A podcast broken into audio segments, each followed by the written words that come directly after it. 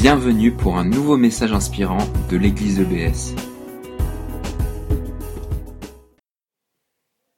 Seigneur notre Dieu, nous te remercions pour ta parole.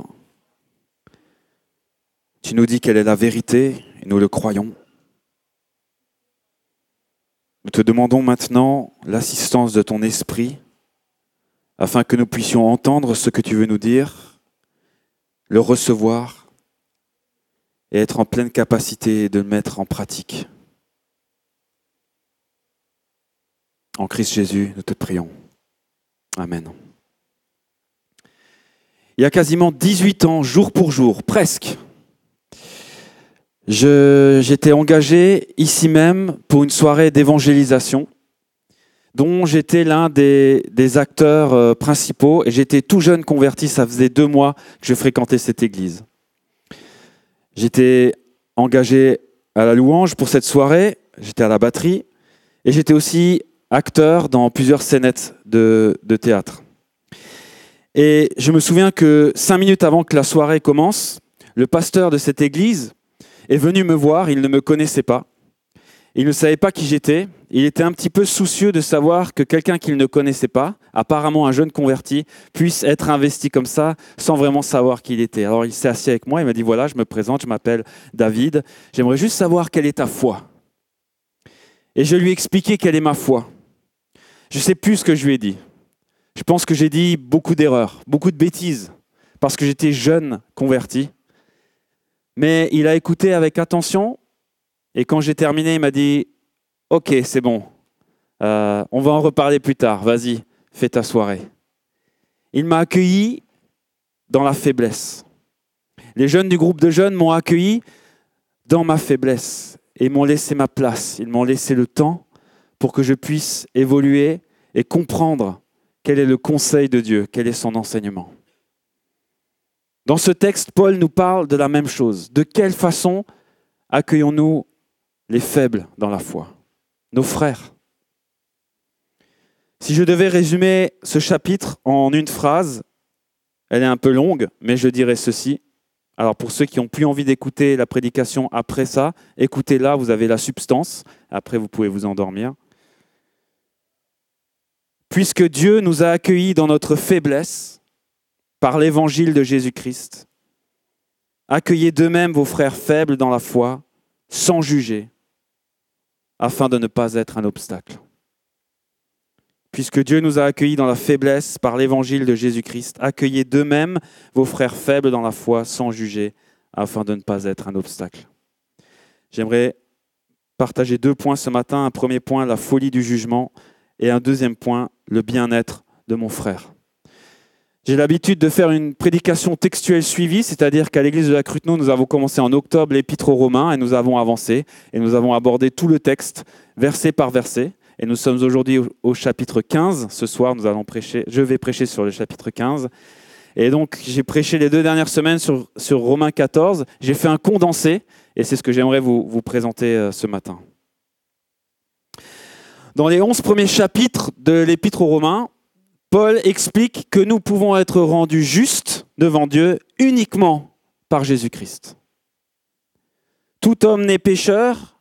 Le péché, c'est le refus de croire en Dieu et de se soumettre. Nous voulons être nos propres dieux, nous voulons décider. Pourtant, Dieu nous montre sa présence à travers toute la création, et c'est ce qu'il nous dit au début de Romains. Il s'est révélé dans la création. Il s'est révélé aussi au travers de notre conscience du bien et du mal.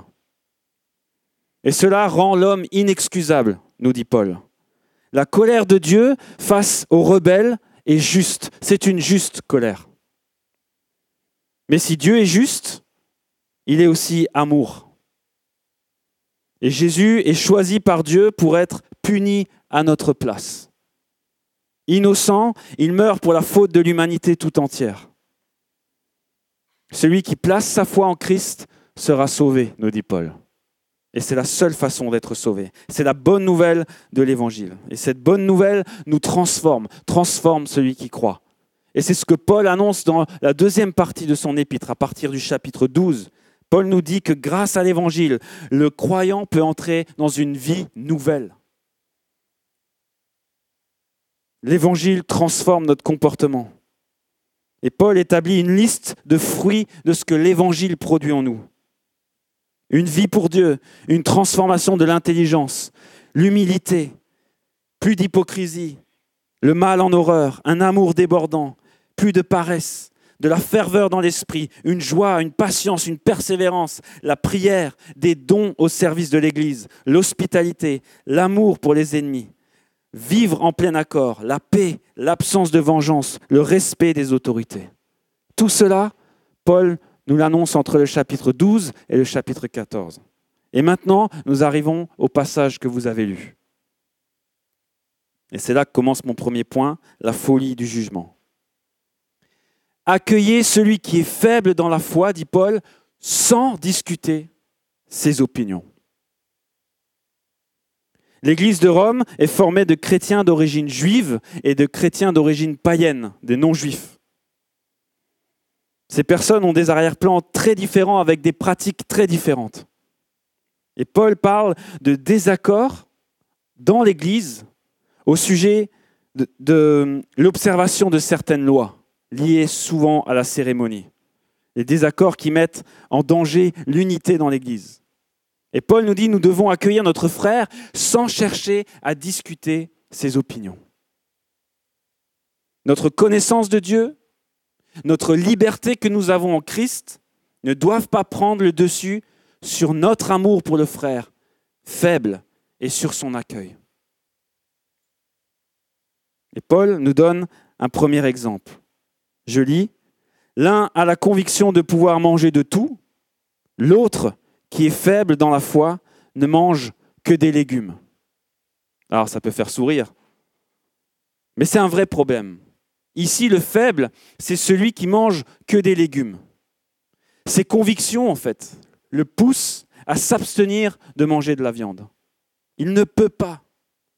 Et en fait, il s'agit ici d'un chrétien d'origine juive qui a observé pendant toute sa vie des lois relatives à la consommation de la viande.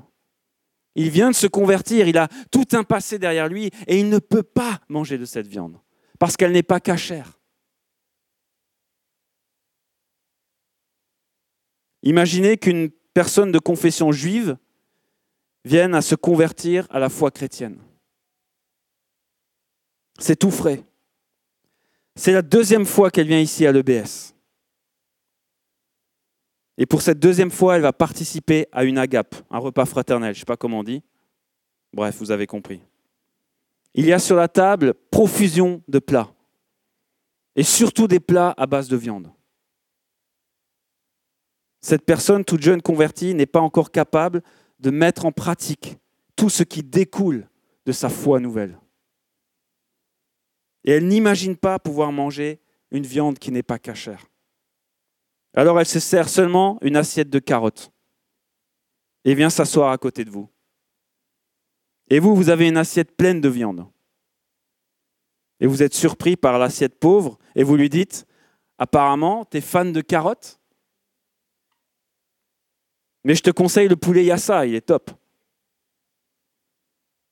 Et gênée, elle vous explique que Dieu ne nous permet pas de manger une viande qui n'est pas cachère. C'est sa conviction. quelle sera votre réaction? Quels seront vos sentiments? Allez-vous trouver son opinion stupide? Allez-vous tenter de la convaincre? Allez-vous la mépriser? C'est le risque et c'est ce qu'il se passe dans cette église à Rome. Paul dit que celui qui mange de tout ne méprise pas celui qui ne le fait pas et que celui qui ne mange pas de tout ne juge pas celui qui le fait, car Dieu l'a accueilli.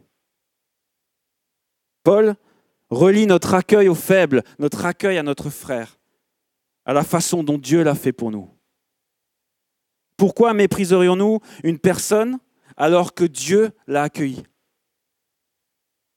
Il est important de prendre du recul et de s'en tenir non à notre propre jugement, quand bien même je pense avoir la vérité, mais à me focaliser sur mon frère faible. Il y a pas mal d'années, je suis parti avec un groupe à l'époque qui était à la mode, qui s'appelait Madison. C'était du gospel a cappella. On est parti en Roumanie pour une tournée d'évangélisation. On a vécu un super temps avec nos frères roumains là-bas. On a témoigné dans les églises, on a chanté, on a vu du fruit. On était vraiment heureux. Et le dernier soir, on est sortis ensemble pour aller manger une glace. Et mes frères roumains ne pouvaient pas boire de l'alcool. Pour eux, ce n'était pas possible d'être chrétien et boire de l'alcool. Or, moi, j'avais cette liberté en Christ. Avec modération, bien sûr. Et au lieu de manger une glace, j'ai pris une bière pour montrer à mes frères roumains. Une bière. Pardon? Ah, je sais pas, je me souviens plus, c'est il y a trop longtemps. J'ai juste pris une bière. Elle était sans doute très bonne, la bière de la Roumanie. Et j'ai bu cette bière. Et j'ai vu dans le regard de mes frères que ce qui se passait, c'était tout l'inverse que ce que je voulais faire.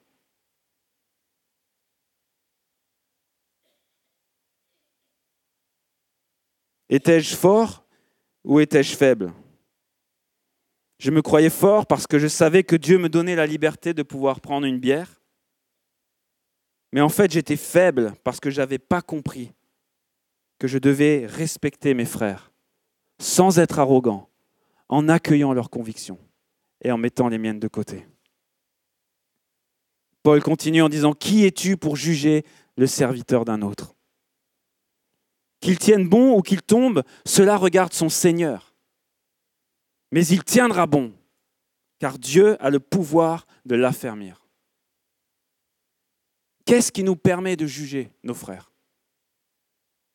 Lorsque nous jugeons nos frères, nous utilisons un droit qui ne nous appartient pas.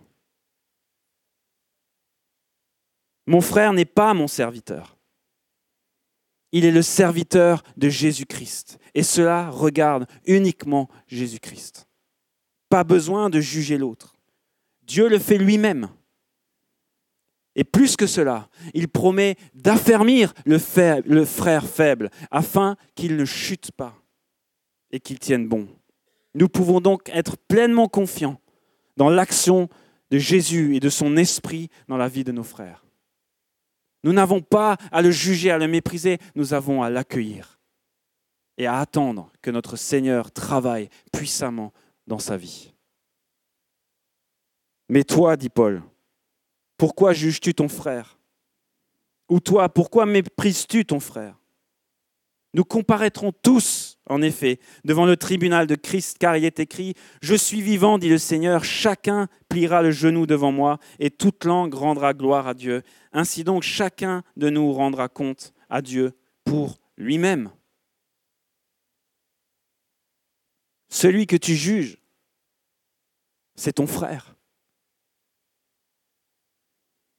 Celui que tu juges, c'est celui qui a été racheté au même prix que toi. Celui que tu n'accueilles pas. Tu ne fais pas la grâce que d'autres t'ont fait en t'accueillant lorsque tu étais faible. Cela n'a pas de sens. Et Paul nous rappelle qu'un jour nous passerons devant le tribunal du Christ. Ton jugement sur ton frère ne sert à rien puisque Jésus le jugera. Tu n'as pas besoin de le faire n'est pas ton travail. Christ évaluera le poids de notre vie chrétienne et la capacité que nous aurons eu à vivre selon son modèle. Alors arrêtons de regarder aux autres et commençons à faire l'examen de nos propres vies et de régler les domaines de nos vies où là je peux agir. Attention, il est important de comprendre que nous ne rendrons pas compte au tribunal de Christ si nous sommes chrétiens pour notre salut. Nous serons sauvés.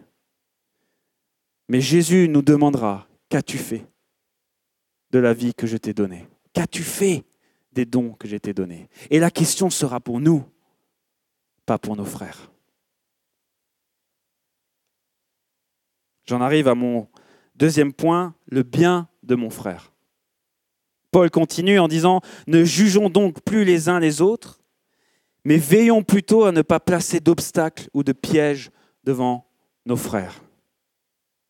La liberté en Christ que j'ai peut se transformer en un obstacle pour mon frère.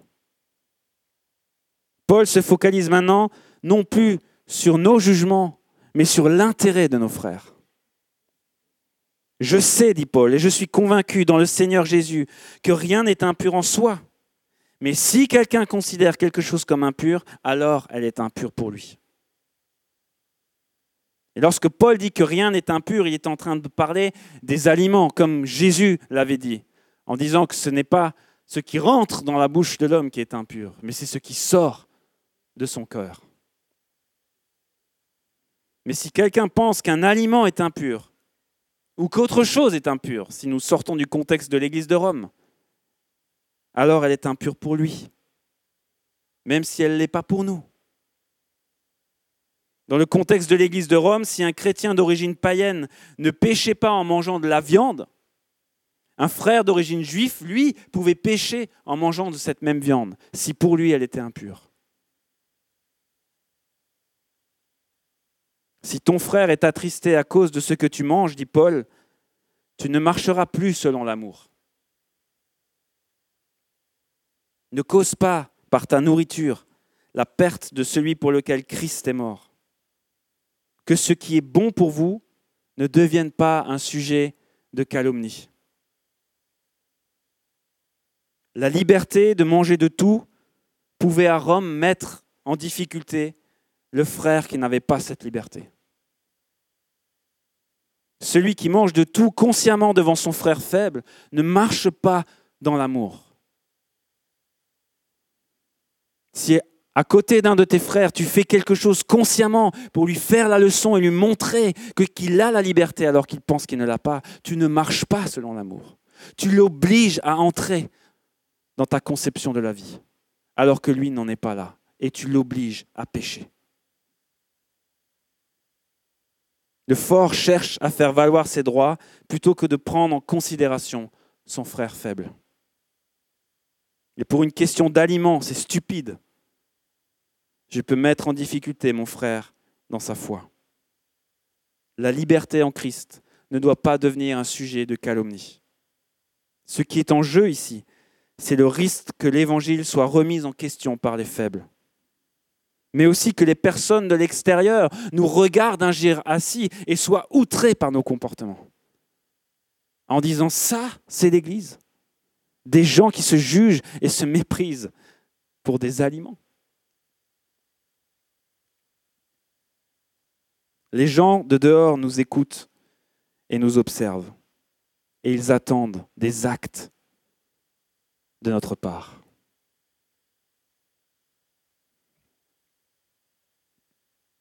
Je me souviens une fois qu'on est parti avec cinq amis en, road trip en Italie, sac à dos. Et sur les six que nous étions, il y avait une personne qui ne partageait pas notre foi. Et un soir, un mot a dérapé une personne a parlé sur le dos d'une autre, pensant qu'elle n'était pas là, sauf qu'elle était dans la tente d'à côté. Elle a entendu tout ce qui se disait. Pendant un quart d'heure, ils ont rigolé sur cette personne. C'était pas super méchant. Mais la personne l'a pris de plus en plus mal, de plus en plus mal. Et à un moment donné, il était dans sa tente, il a dit Je suis ici, j'entends tout. Et ça a créé une grosse division au sein de notre groupe.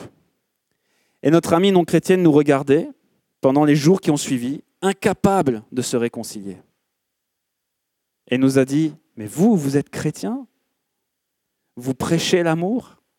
Et vous n'êtes pas capable de vous accueillir l'un l'autre et de vous pardonner. Mais à quoi sert votre foi? nous a-t-elle dit.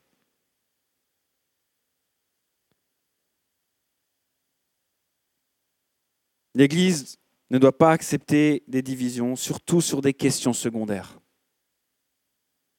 car les enjeux du royaume de Dieu sont plus élevés que ces petites questions entre nous. En effet, dit Paul, le royaume de Dieu, ce n'est pas le manger et le boire, c'est la justice, la paix, la joie par le Saint-Esprit. Nous sommes appelés à vivre la justice, la paix, la joie avec nos frères. Paul sait que cette vie paisible et joyeuse n'est possible que par l'œuvre de l'Esprit de Dieu dans nos vies. Le seul capable de nous donner une paix, une joie durable, c'est l'Esprit de Dieu. Pour régner dans ma vie, Dieu procède par son Esprit de différentes manières. D'abord, l'Esprit me permet de comprendre la parole et me pousse à l'appliquer. Mais il me permet aussi d'éclairer dans ma vie les zones d'ombre. Tout d'un coup, la lumière se met sur mon mensonge, sur mon mépris, sur mon jugement de l'autre, sur mon manque d'amour. Et le Saint-Esprit presse jusqu'à dire, tu vas régler ça. Nous avons à progresser dans notre piété personnelle pour comprendre comment Dieu nous parle, pour apprendre à entendre parler de sa voix. Le laisser mettre la lumière sur nos ténèbres et nous laisser nous transformer. C'est l'œuvre de l'Esprit Saint. Nous ne nous changeons pas nous-mêmes. C'est lui en profondeur qui vient nous, changer. Celui qui sert Christ de cette manière, dit Paul, est agréable à Dieu et approuvé par les hommes. Obéir à Dieu et agir de cette façon-là, accepter de laisser de nos côtés les questions secondaires pour accueillir l'autre, le valoriser, aimer mon frère plutôt que de faire valoir ma liberté, constitue le vrai culte que Dieu cherche. Dieu prend plaisir en des hommes et en des femmes qui cherchent à vivre l'amour, la paix, la joie, la justice. Pendant ce même voyage en Italie, nous étions à Rome et nous sommes passés un dimanche soir devant une église qui distribuait des flyers pour un culte. Et ça faisait une semaine qu'on n'avait pas trouvé d'église parce qu'on voyageait. On a dit Ah, super, on y va. Et on a embarqué notre amie non chrétienne. Et le culte était top, une louange top, une prédication top, un décor énorme. Et on est sorti au bout de deux heures de culte. On s'est dit Bon, là, si notre, amie elle n'est pas, prête à, à répondre à l'appel du Seigneur, bah, elle ne sera jamais prête. Et le soir, on lui a dit Alors, qu'est-ce que tu as pensé du culte? Puis elle nous a dit, ouais, c'est un peu comme à l'église baptiste, quoi. C'est toujours pareil, vous chantez, voilà, il y a la Bible. Et, puis... et nous, on était dégoûtés. Et puis une semaine plus tard, on a été accueillis par un pasteur. J'avais envoyé des lettres à tous les pasteurs d'Italie pour espérer que quelqu'un puisse nous accueillir parce qu'on n'avait pas d'argent pour aller en hôtel, etc. Et une église avait répondu. Et ce pasteur est venu nous chercher à la gare. Il nous a amenés dans son église. Ils avaient préparé les lits. Il nous a donné les clés. Il y avait l'église qui était là présente pour accueillir des frères français qui venaient. Ils avaient sorti les fours à pizza sur le trottoir et ils nous ont fait une soirée pizza. Puis on est parti en Grèce, ils nous ont laissé les clés, ils nous ont dit vous revenez quand vous voulez, on n'a pas besoin de l'église cette semaine. On est parti avec les clés de l'église en Grèce, on a fait trois jours en Grèce, on est revenu, ils étaient de nouveau là. Ils nous ont fait une fête pour nous dire au revoir. On a fait une soirée de louange ensemble. Et au moment de partir, ils nous ont dit, il y a un livre d'or là. Alors on a tous écrit, merci pour votre accueil, etc. Et notre amie non chrétienne a écrit, merci, parce que pour la première fois dans ma vie, j'ai découvert une chaîne d'amour. Je cherche ça depuis longtemps et ces jours-là, je l'ai découvert. Le monde, mes amis, n'est pas impressionné par nos prières. Le monde n'est pas impressionné par nos chants de louange. Le monde n'est pas impressionné par notre connaissance sur Dieu, par notre système sono, par notre qualité du groupe de jeunes. Le monde cherche l'amour. Ne soyons donc pas des obstacles pour nos frères, mais vivons ensemble. Cherchons cette paix, cette joie afin que le monde voit ce qui se passe et qu'il soit étonné de voir des gens de nations différentes, de langues différentes, être ensemble, unis dans un seul but, plaire à Dieu, le servir. Pour de la nourriture, dit Paul, ne détruis pas l'œuvre de Dieu. Certes, tout est pur, mais il est mal de manger quelque chose si cela représente un obstacle pour quelqu'un. Il est bien de ne pas manger de la viande, de ne pas boire de vin et de t'abstenir de ce qui peut être pour ton frère un obstacle. Nous pouvons être une pierre d'achoppement. Nous avons cette capacité de favoriser dans la vie de mon frère l'œuvre de Dieu. Cette foi, nous dit Paul, que tu as, garde-la pour toi devant Dieu. Mais heureux celui qui, se condamne, qui ne se condamne pas lui-même par ce qu'il approuve. En gros, Paul nous dit, ta foi, ta liberté, tu l'as vis-à-vis de Dieu, il n'y a pas de problème. Tu as envie de manger n'importe quelle viande, tu peux le faire, tu as la liberté en Christ. Mais devant ton frère faible, abstiens-toi. Peut-être que ton frère est en difficulté avec un certain type de musique. Il ne peut pas l'écouter. Et toi, tu penses que tu peux l'écouter, mais ne l'écoute pas avec lui. Ne sois pas une pierre d'achoppement. Peut-être que tu as la liberté d'aller au cinéma et de voir n'importe quel film. Mais peut-être que ton frère qui est faible dans la foi a une conscience différente et ne peut pas te suivre là. Ne le force pas à te suivre dans cette salle de cinéma. Parce que tu vas être une pierre d'achoppement pour lui. Peut-être que dans cette salle, il y a une personne, deux, trois personnes, que tu juges parce qu'il a une foi un petit peu différente que la tienne, parce que tu as l'impression qu'il n'a pas saisi toute la puissance ou toute la liberté que Dieu lui donne. Ne le juge pas. Qui es-tu pour juger ton frère? J'aimerais terminer avec quelques points d'application pour nous. D'abord, ne pas juger ne veut pas dire ne pas encourager et reprendre notre frère dans l'amour. Parce que Dieu nous a placés en Église les uns pour les autres, mais pour veiller et pas pour nous juger. Si ton but quand tu vas voir ton frère pour le reprendre, c'est au fond de toi-même de lui montrer que tu connais et que tu le juges derrière, ne le fais pas. Parce que ton cœur n'est pas bien disposé. Par contre, si tu le vois et que porté par l'amour, tu as envie de le faire grandir et tu le prends et tu l'aimes et tu l'accompagnes tout doucement dans la liberté que Christ lui donne, alors oui, fais-le.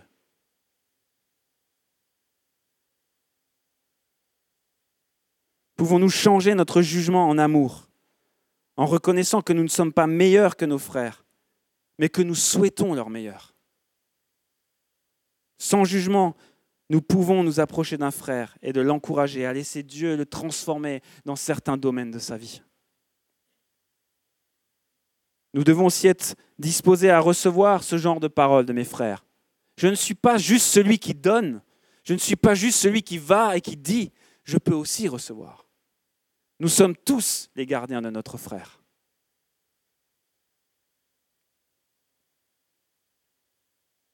Avons-nous envie de faire grandir nos frères dans la liberté en Christ Comment devons-nous nous y prendre? Paul nous apprend ici que nous devons renoncer à nos droits, être serviteurs, avoir le souci de mon frère. Au chapitre 15, Paul continue et dit, Soyez serviteurs comme Christ vous a servi. Soyez esclaves des uns des autres. Connaissons-nous les luttes de nos frères?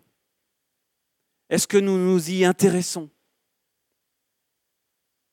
Sinon, comment pouvons-nous éviter d'être un obstacle pour nos frères si je ne m'intéresse pas à ce qu'ils vivent? Et si j'avais autour de moi des personnes en difficulté avec l'alcool, est-ce que je serais prêt à renoncer à aller boire un verre en toute sympathie, simplement pour son bien? Est-ce que je suis prêt à renoncer à mes droits pour élever mon frère?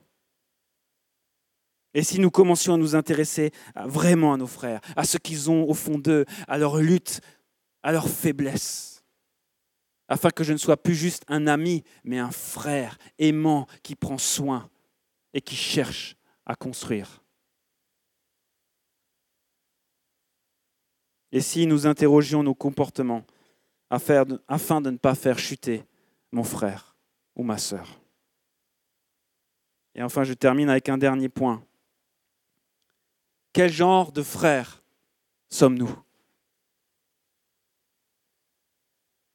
Quelle est notre capacité à accueillir celui qui a des convictions différentes? Mon amour est-il retenu par des pratiques différentes, des idées différentes? Est-ce que l'accueil et l'amour vont primer par rapport à mon souhait de voir mon frère changer pour qu'il soit comme moi? Comment voyons-nous le faible dans la foi? À travers ces mots bizarres, ces expressions bizarres, non sanctifiées, par rapport à son comportement bizarre?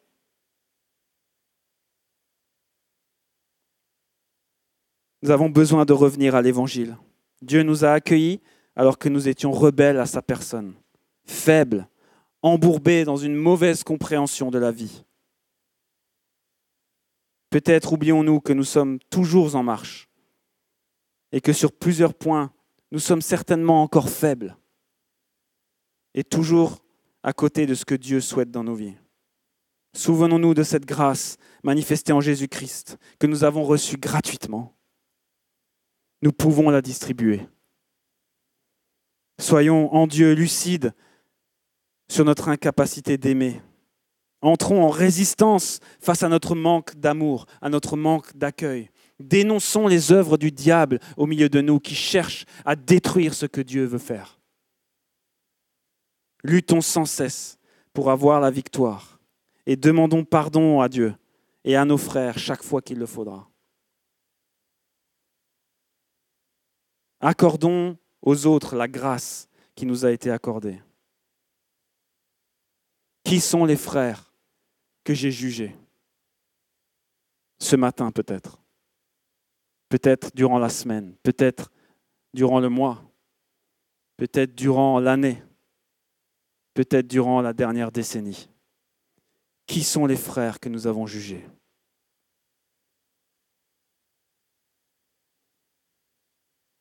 Ce que Dieu veut, c'est que nous mettions la lumière là-dessus, que nous demandions pardon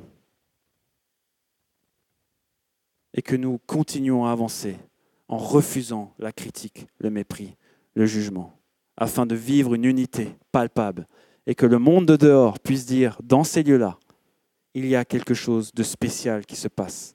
Non pas la musique, non pas leur prière, non pas la qualité de leur prédication, mais la qualité de leur amour. Jésus nous dit que c'est par l'amour que nous avons les uns pour les autres que les gens du monde verront le Père et le glorifieront. C'est ce que nous devons chercher. Et trop souvent dans l'Église, nous avons trop souvent jugé, trop souvent pas pardonné. C'est ma prière pour vous, pour l'Église baptiste de Strasbourg, pour l'Église de la Cruteno, pour l'Église en France, pour l'Église tout court, que nous puissions vivre cela. Je vous invite à la prière.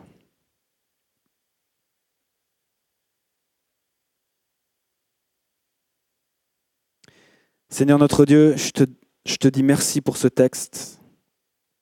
Je te dis merci pour ton exemple, la façon dont tu nous as accueillis. Nous étions encore rebelles lorsque tu as étendu ta main sur nous et que tu nous as arrachés au monde des ténèbres. Nous ne connaissions rien, nous étions incapables de t'aimer. Et en un clin d'œil, tu nous rends capables de t'aimer. Ton amour pour nous a été incroyable. Tu nous as choisis. Père, nous te demandons de nous aider à nous aussi avoir cet amour qui ne calcule pas, cet amour qui est capable de passer sur tout afin que nous puissions nous aimer. Nous te prions, Seigneur, pour un esprit de pardon, un esprit d'amour, de paix et de joie entre les frères. Je te demande pardon, Seigneur, pour ma part, parce que pendant des années, j'ai retenu mon pardon par rapport à ce que j'ai vécu dans cette Église. J'ai continué à juger. J'ai fait l'œuvre de l'ennemi.